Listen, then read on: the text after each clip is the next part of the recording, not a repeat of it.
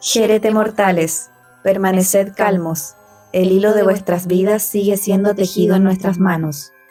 Hoy han sido convocados para oír la historia de lo que fue, de lo que es y de lo que será. Sentíos dichosos, pues seremos las narradoras de este relato. Sesión tras sesión iremos develando acontecimientos faustos y funestos. Nadie puede escapar de su destino. ¿Están preparados para lo que depara el hilo de las Moiras?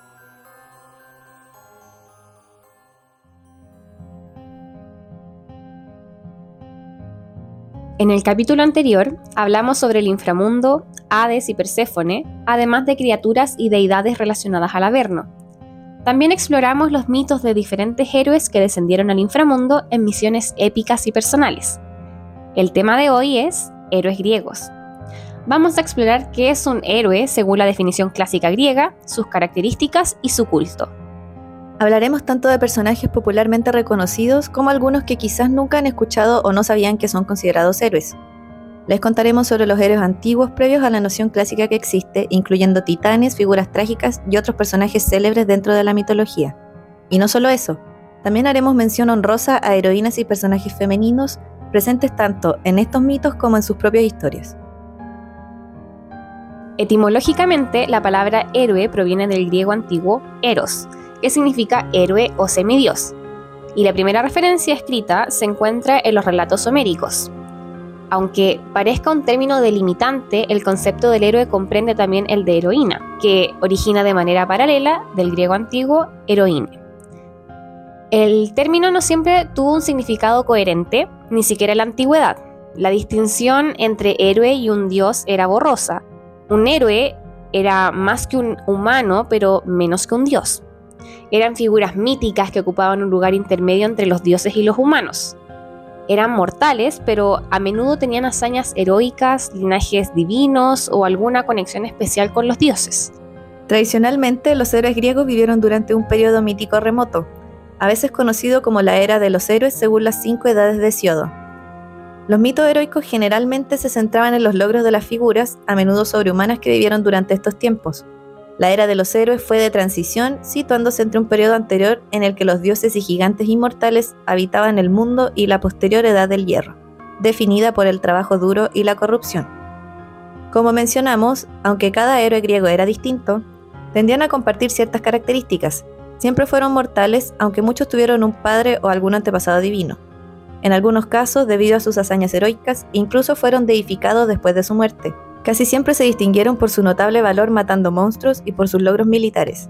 Muchos otros héroes participaron en las heroicas expediciones descritas en las epopeyas griegas, aunque siempre se les reconocía principalmente por actos de valentía y luchas, algunos héroes eran reconocidos por fundar ciudades, reinos o dinastías, otros por ser inventores o innovadores.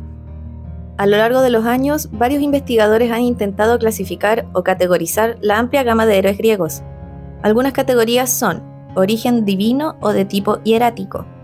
Estas eran figuras con leyendas rituales o asociadas con rituales de vegetación. Estos héroes representaban esencialmente dioses que probablemente fueron adorados como tal en un inicio, pero que luego llegaron a ser vistos solo como héroes.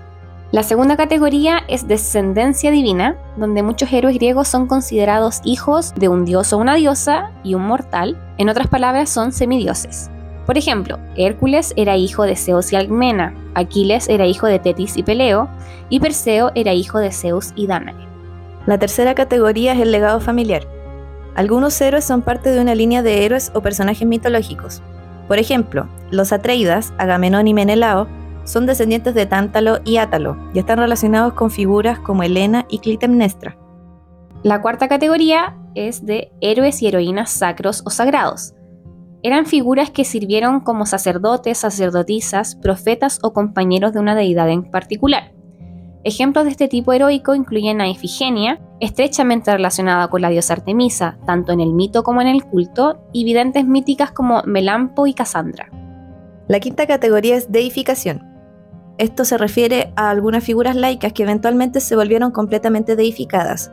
Se destacan principalmente Heracles, Asclepio y los Dioscuros.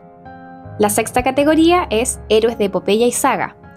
Ejemplos claves de este tipo incluyen a Aquiles y Agamenón, que fueron figuras importantes en las epopeyas de Homero. Luego tenemos la categoría de antepasados míticos. Dentro de esta categoría también se incluyen los héroes epónimos y oesistas o fundadores míticos. Por ejemplo, Eolo es el ancestro mítico y epónimo de los eolios. Ion es el ancestro mítico y epónimo de los jonios y así varios. La siguiente categoría es héroes funcionales y culturales.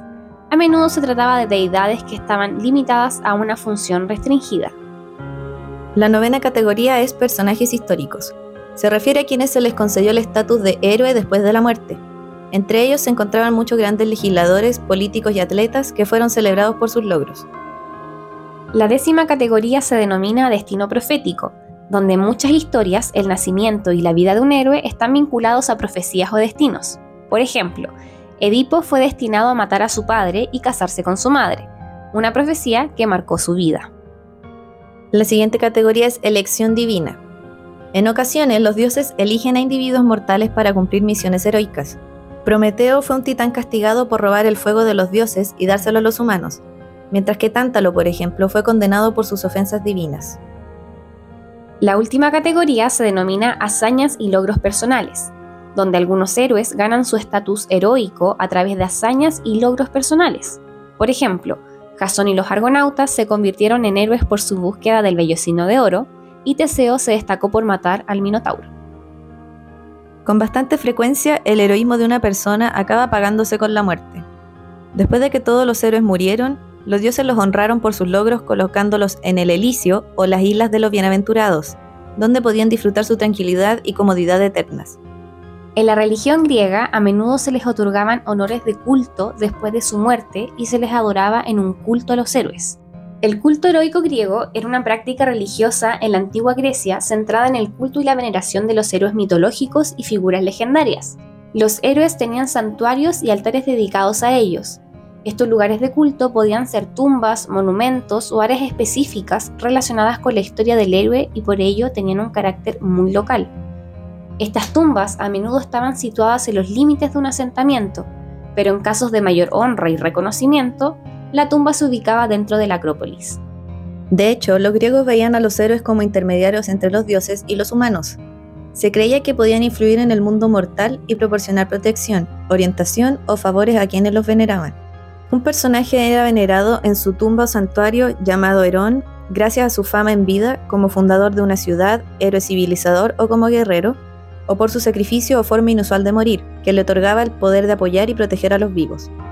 En la mayoría de los casos, salvo por los héroes más famosos, los griegos tendían a relacionar a sus héroes con tumbas monumentales anónimas. Esto podía ser simplemente porque estas tumbas eran gigantescas y albergaban cuerpos cuyas verdaderas identidades habían sido olvidadas durante mucho tiempo.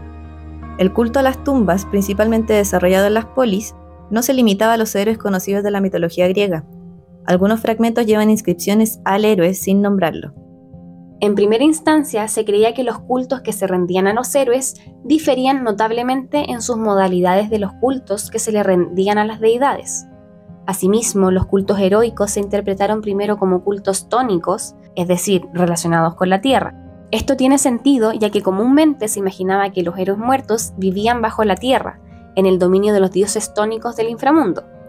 Estos ritos, estrechamente asociados con la muerte, solían tener lugar por la noche e implicaban la quema de víctimas de color oscuro en altares bajos o en fosas.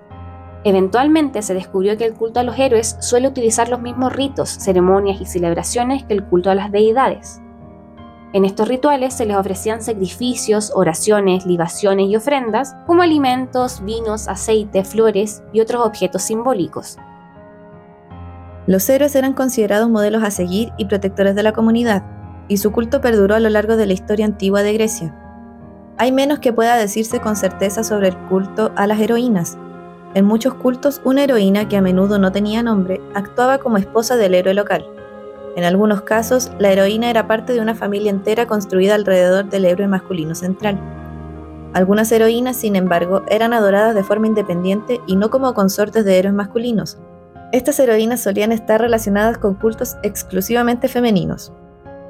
Hemos aprendido, en síntesis, que los héroes y heroínas son semidioses o mortales reconocidos como tal por diferentes razones.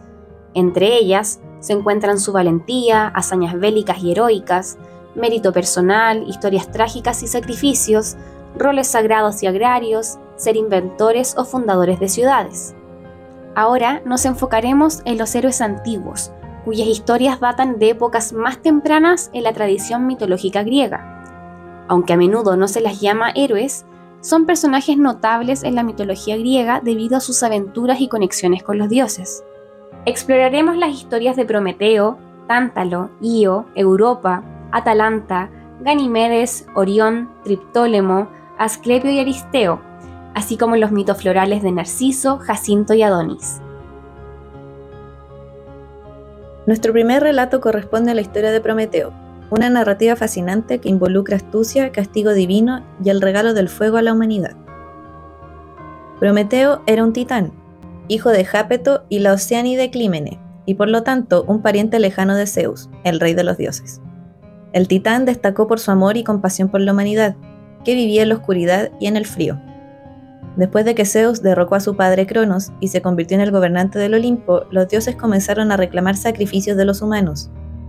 Cuando los mortales e inmortales se separaron, Prometeo planeó un engaño para que cuando los humanos le hicieran sacrificios a los dioses, solo les dieran los huesos y pudieran aprovechar para sí mismos la carne y las vísceras.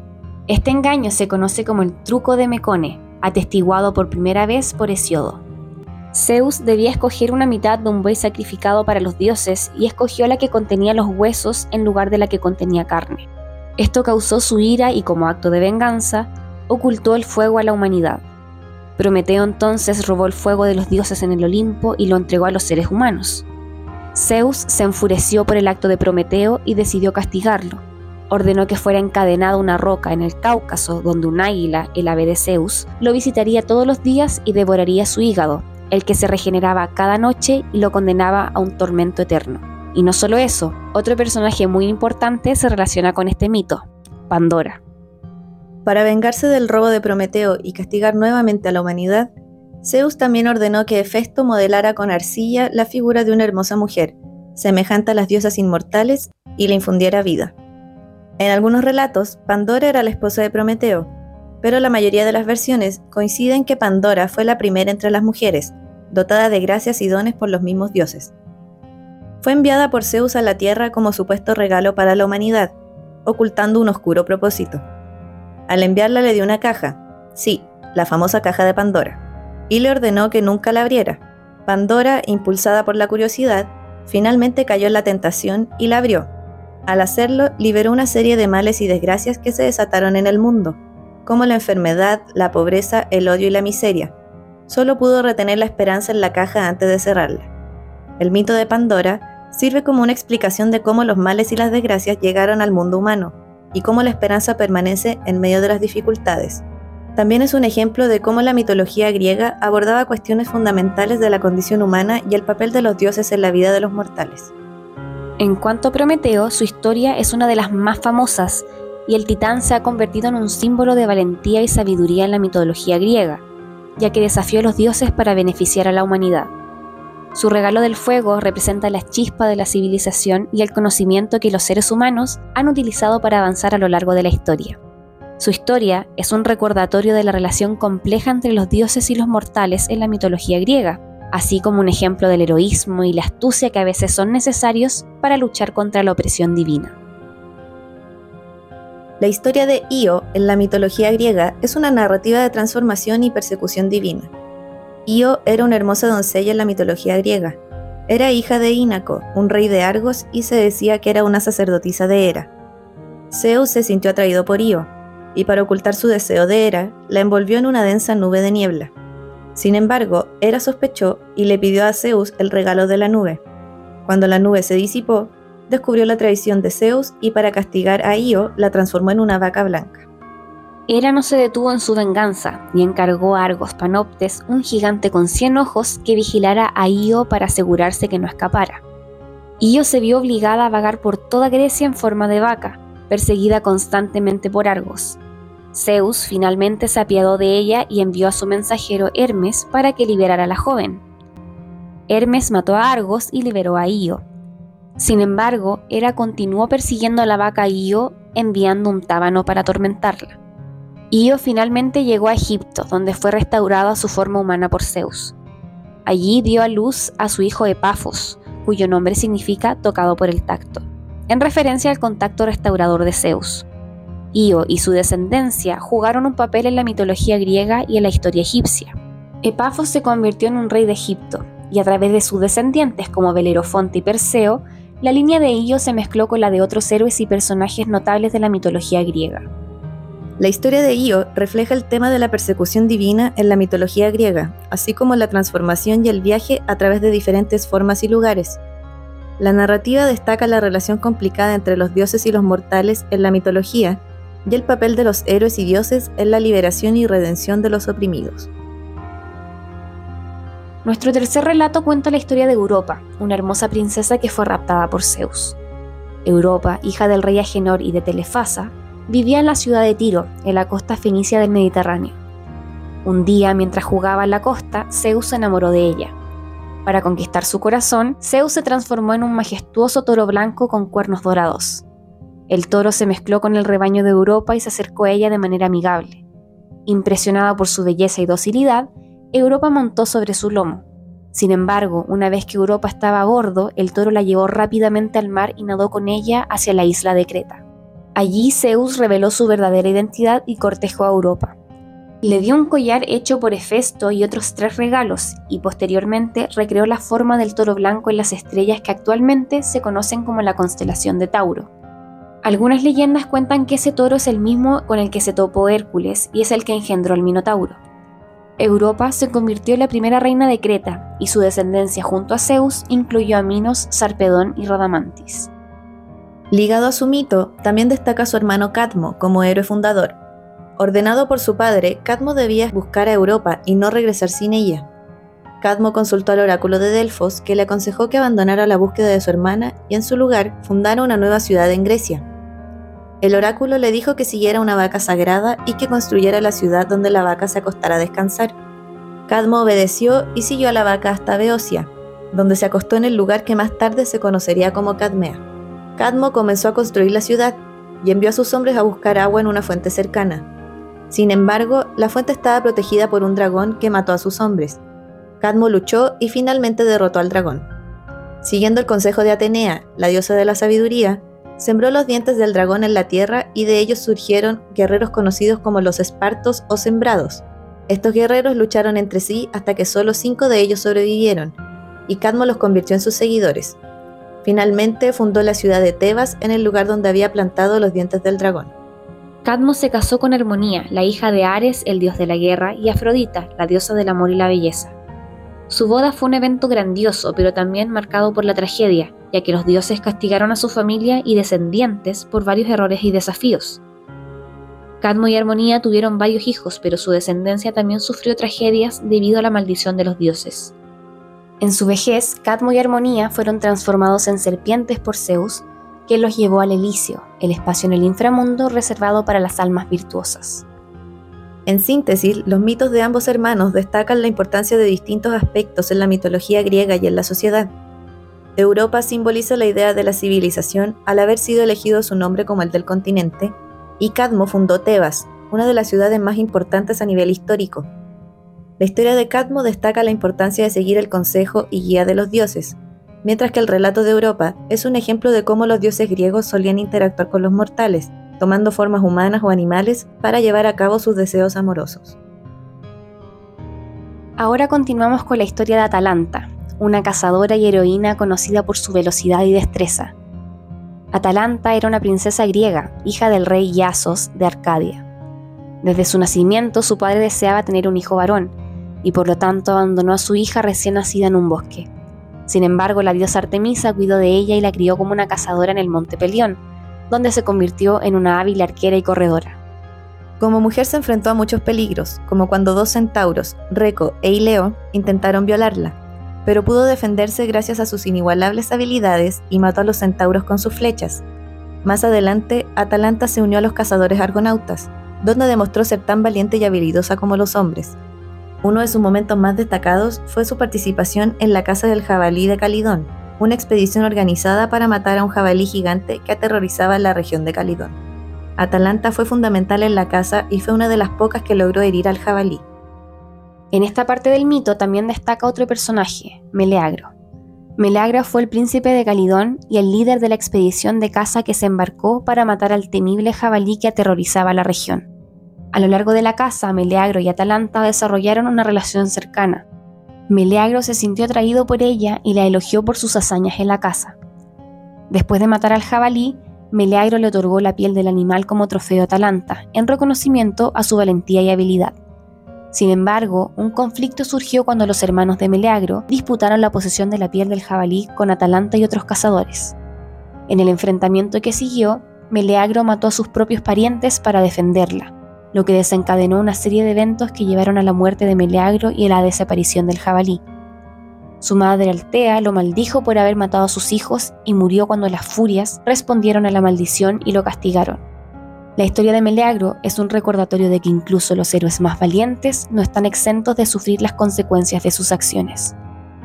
Posterior a la caza en Calidón, la fama de Atalanta se difundió gracias a su participación en esta, y también a que en los Juegos Fúnebres en honor a Pelias logró vencer en la lucha a Peleo, padre de Aquiles. También era conocida por sus habilidades en carreras. Desafió a los pretendientes que deseaban casarse con ella a una carrera, y prometió casarse con aquel que pudiera vencerla. Aquellos que perderían serían condenados a muerte. Atalanta ganó numerosas carreras, pero finalmente fue vencida por Hipómenes, quien había recibido la ayuda de Afrodita y le arrojó manzanas de oro para distraerla. Atalanta se casó con él, y por un tiempo llevaron una vida feliz juntos. Sin embargo, después de desobedecer a Afrodita, fueron transformados en leones y condenados a tirar del carro de la diosa. Eventualmente, Zeus los transformó nuevamente en humanos. De su unión nació su hijo Parténope, y regresaron a Arcadia, donde Atalanta fue reconciliada con su padre. La historia de Atalanta destaca su valentía, independencia y habilidades como cazadora y corredora. Su participación en la caza del jabalí de Calidón y las carreras matrimoniales son episodios claves en su narrativa, que muestra su destreza y determinación en un mundo dominado por héroes masculinos. La historia de Ganimedes en la mitología griega es el relato de un joven príncipe troyano y su rapto divino por Zeus, Ganimedes era un joven príncipe troyano, hijo de Tros, el rey de Troya, y Calirre. Era conocido por su extraordinaria belleza y gracia. Según la leyenda, Ganimedes fue raptado por Zeus, quien quedó cautivado por su belleza mientras observaba al joven cuando éste pastoreaba o cazaba cerca de las murallas de Troya. Para llevar a cabo el rapto, Zeus se transformó en un águila y descendió desde el Olimpo llevándose a Ganimedes a los cielos. Una vez en el Olimpo, Zeus hizo a Ganimedes su amante y copero de los dioses, sirviendo néctar y ambrosía en las festividades divinas. Esta función le otorgó un lugar especial entre los dioses y lo convirtió en el símbolo de la juventud y la belleza. Todos en el Olimpo estaban felices de poder apreciar la belleza del joven, salvo Hera, que lo trató con desprecio. Se dice que por su servicio en el Olimpo, a Ganimedes le fue concedida la inmortalidad, y Zeus lo convirtió en la constelación de Acuario, también conocida como el Aguador. Existen otras versiones en las que Ganimedes se convirtió en el dios Aquileo, el dios del viento, cálido y del amor, y fue adorado en ciertas regiones de Grecia. Aunque no es un héroe en el sentido tradicional de hazañas heroicas, su historia sí refleja la importancia de la belleza y la juventud en la mitología griega, así como la relación entre los dioses y los mortales, también ilustra la tendencia de Zeus a tomar amantes mortales y elevarlos a un estatus divino. La imagen de Ganimedes como el copero de los dioses y su transformación en un dios posteriormente destaca la idea de que la belleza y la gracia pueden otorgar la inmortalidad. El siguiente relato cuenta la historia de Orión, un cazador y gigante que también se convirtió en una constelación en el cielo. Orión era hijo de Poseidón, el dios del mar, y de Uriale, una de las gorgonas. Se le describía como un gigante extremadamente fuerte y un cazador hábil que cazaba bestias salvajes en la isla de Quíos. Él se jactaba de que podía matar cualquier criatura en la tierra, y esto llamó la atención de la diosa Artemisa, quien gobernaba la casa. En una versión del mito, Orión trató de violar Artemisa, lo que llevó a que ella lo matara en su propia defensa. En otra versión, simplemente se enfrentaron en un concurso de tiro con arco y Orión murió accidentalmente a manos de Artemisa. Después de su muerte, Orión fue colocado en el cielo como una constelación por Zeus, en reconocimiento de su habilidad en la caza y su estatus como un gran cazador. Orión es una de las constelaciones más reconocibles en el hemisferio norte y se representa como un cazador con una espada y un escudo, persiguiendo a las Pléyades o huyendo del toro. Ahora es importante mencionar el mito de las Pléyades y Orión. Las Pléyades eran un grupo de siete hermanas, hijas de Atlas y Pleione, que vivían en el monte Sileno. Según la versión más conocida del mito, Orión se enamoró de las hermosas ninfas y las persiguió con la intención de casarse con una de ellas. Ellas, sin embargo, pidieron ayuda de los dioses y fueron transformadas en palomas para escapar de él. Zeus inmortalizó a las Pléyades y las convirtió en las estrellas en el cielo, formando el cúmulo de las Pléyades que parecen huir de Orión en el cielo, como si continuaran escapando de su persecución. Este mito es una expresión de la fascinación humana por las estrellas y la formación de las constelaciones en el cielo. Si bien su lugar en la mitología griega está más relacionado con su origen y posterior inmortalización, la historia de Orión lo destaca como un héroe debido a su condición de semidios, su destreza en la caza y su trágico destino a manos de Artemisa, así como también su lugar en el cielo nocturno como constelación. Ahora nos referiremos a un trío de mitos que reúnen a héroes culturales, agrarios y sabios. El primer mito de esta tanda es la historia de Triptólemo, un personaje asociado con la difusión de la agricultura y la introducción del cultivo de cereales en la antigua Grecia. Triptólemo era un joven príncipe ateniense, hijo de Celeo y Metanira. La historia de Triptólemo está estrechamente relacionada con Demeter, la diosa de la agricultura y la cosecha. Demeter llegó a la casa de Celeo y Metanira disfrazada de anciana y fue acogida por la familia. En agradecimiento, Demeter decidió hacer un regalo especial a Triptólemo. La diosa reveló su verdadera identidad y le confió a Triptólemo el conocimiento de la agricultura, enseñándole a cultivar cereales y proporcionándole semillas de trigo. Triptólemo se convirtió en el portador del carro sagrado de Demeter, que estaba equipado con serpientes aladas. Con este carro viajó por toda la tierra difundiendo el conocimiento agrícola y enseñando a la humanidad cómo cultivar cereales y obtener alimento de la tierra. Triptólemo se estableció en la ciudad de Leusis y se convirtió en un gobernante sabio y próspero. Fundó los misterios eleusinos, rituales secretos y misterios religiosos en honor a Demeter y Perséfone. Estos misterios desempeñaron un papel importante en la religión griega y se llevaron a cabo en Eleusis durante muchos siglos. Triptólemo es considerado un héroe cultural y un benefactor de la humanidad debido a su papel en la difusión de la agricultura y la enseñanza de la importancia en cultivar cereales. Su historia también destaca la conexión entre la agricultura y la religión en la antigua Grecia, ya que los misterios eleusinos eran una parte fundamental de la vida religiosa y espiritual. La historia de Triptólemo ilustra la importancia de la agricultura en la antigua Grecia y cómo el conocimiento agrícola se consideraba una bendición divina que debía ser compartida con la humanidad. Su legado perdura en las tradiciones agrícolas y religiosas de la antigua Grecia. El segundo mito corresponde a la historia de Aristeo en la mitología griega, que es un relato que involucra a un dios menor asociado con la apicultura, la caza y la agricultura.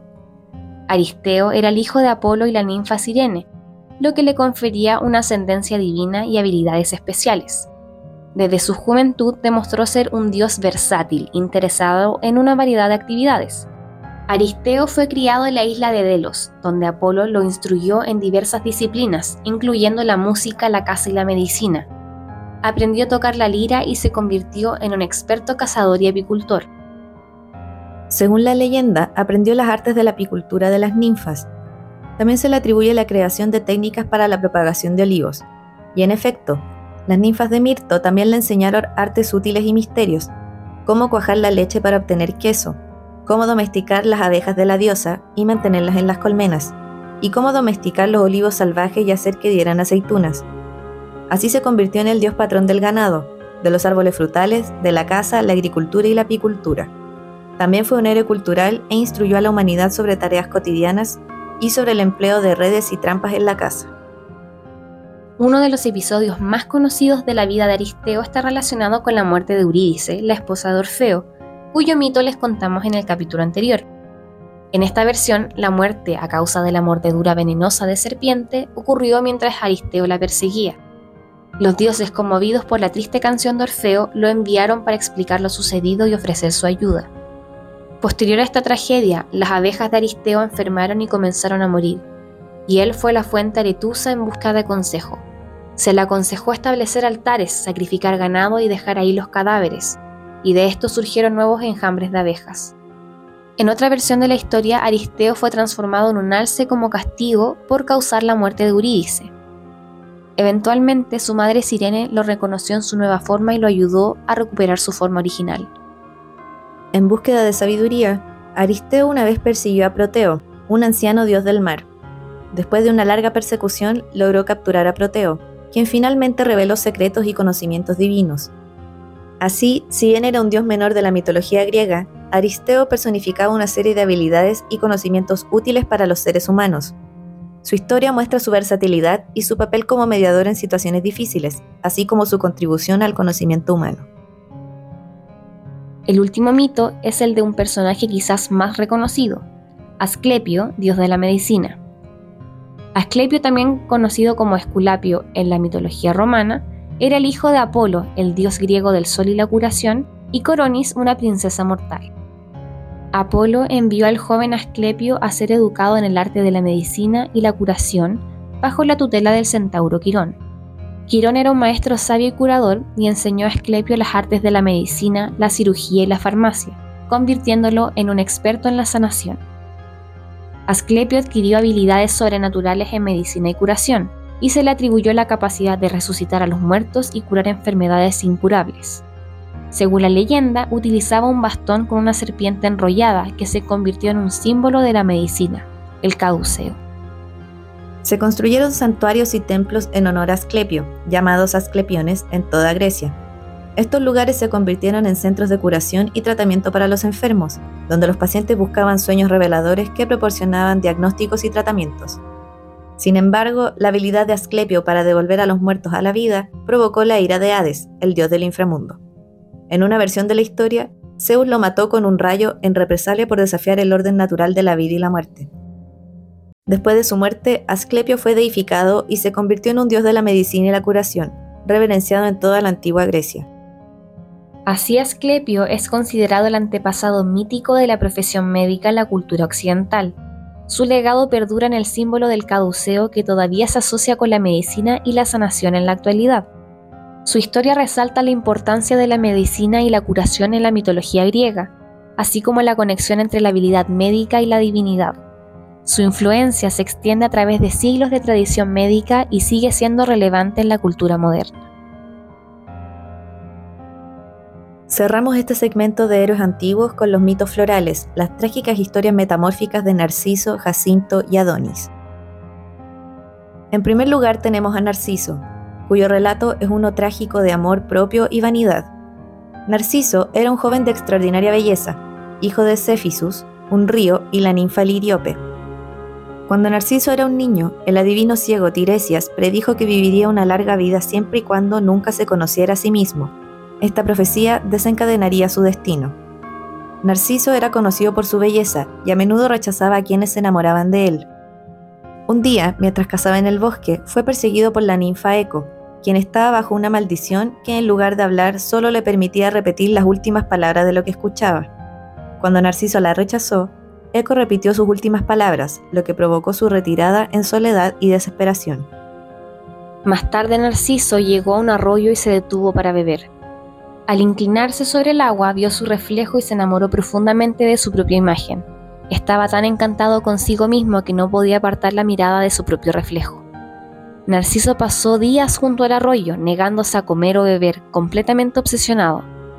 Finalmente, consumido por su amor propio y la imposibilidad de poseer su reflejo, se sumergió en el agua y murió ahogado. En el lugar donde cayó creció la hermosa flor conocida como Narciso. ¿Recuerdan a Némesis? Bueno, ella era la diosa de la retribución y la venganza divina, encargada de castigar la vanidad y el orgullo excesivo, y ese fue el caso con Narciso. Como mencionamos en el capítulo anterior, una versión de la historia es que Némesis, al ver el comportamiento arrogante y despreciativo de Narciso hacia aquellos que lo amaban, decidió castigarlo. De esta manera, la historia de Narciso resalta los peligros de la vanidad extrema y el amor propio desmedido. Narciso marcó su condena debido a su incapacidad para amar a nadie más que a sí mismo. La historia también enfatiza el poder del egoísmo y la importancia de la humildad. Su mito ha sido una fuente de inspiración para la literatura, el arte y la psicología a lo largo de la historia, y sigue siendo un recordatorio de los peligros de la obsesión de la propia imagen y la falta de empatía hacia los demás.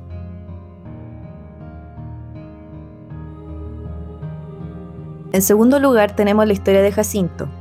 Jacinto era un joven de gran belleza, hijo de Amiclas, rey de Esparta, y Sidipe, una ninfa del río Eurotas. Jacinto atrajo la atención y el amor de Apolo, el dios griego del sol, la poesía y la música. Apolo, impresionado por la belleza de Jacinto, lo eligió como su amante y le enseñó muchas artes y habilidades. Céfiro, el dios del viento del oeste, también se enamoró de Jacinto y fue el causante de la tragedia durante un juego de disco.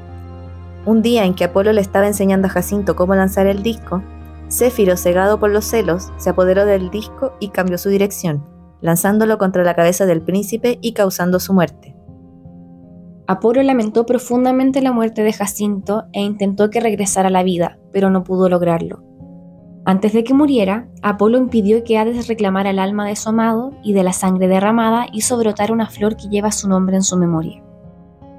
El jacinto se convirtió en un símbolo de luto y tristeza en la mitología griega. También se asocia con el amor no correspondido y la fragilidad de la belleza. En la versión de Ovidio, las lágrimas de Apolo cayeron sobre los pétalos del jacinto, lo que le dio su color.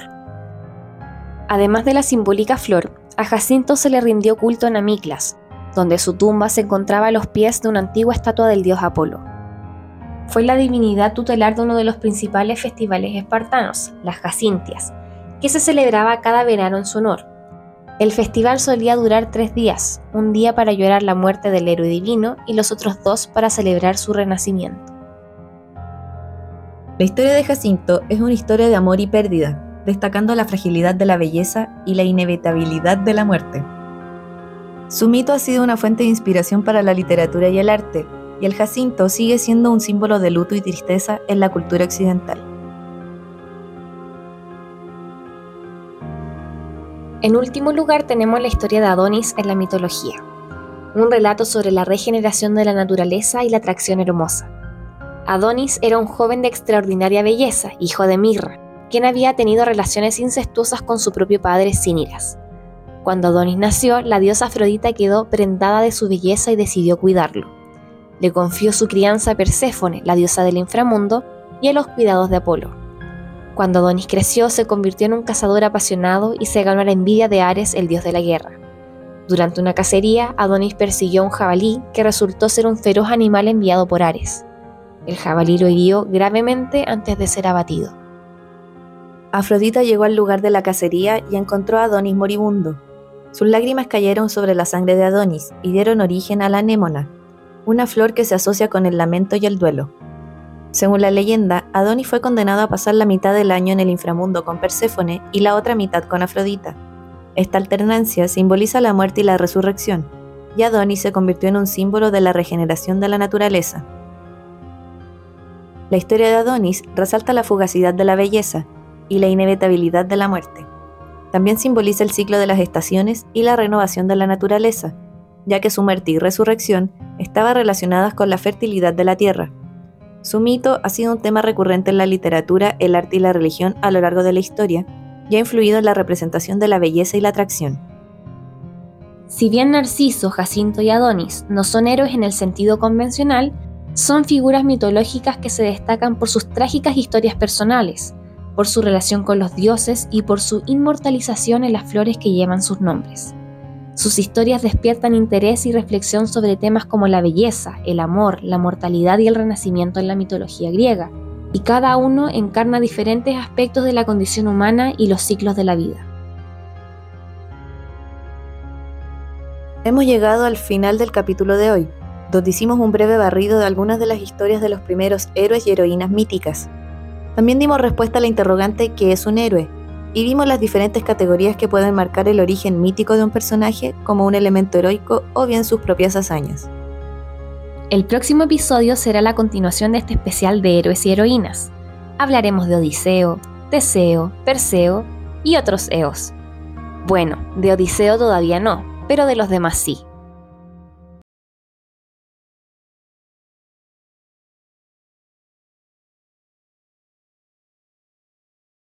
Eros te que hiene. Adiós mortales, vayan con cuidado.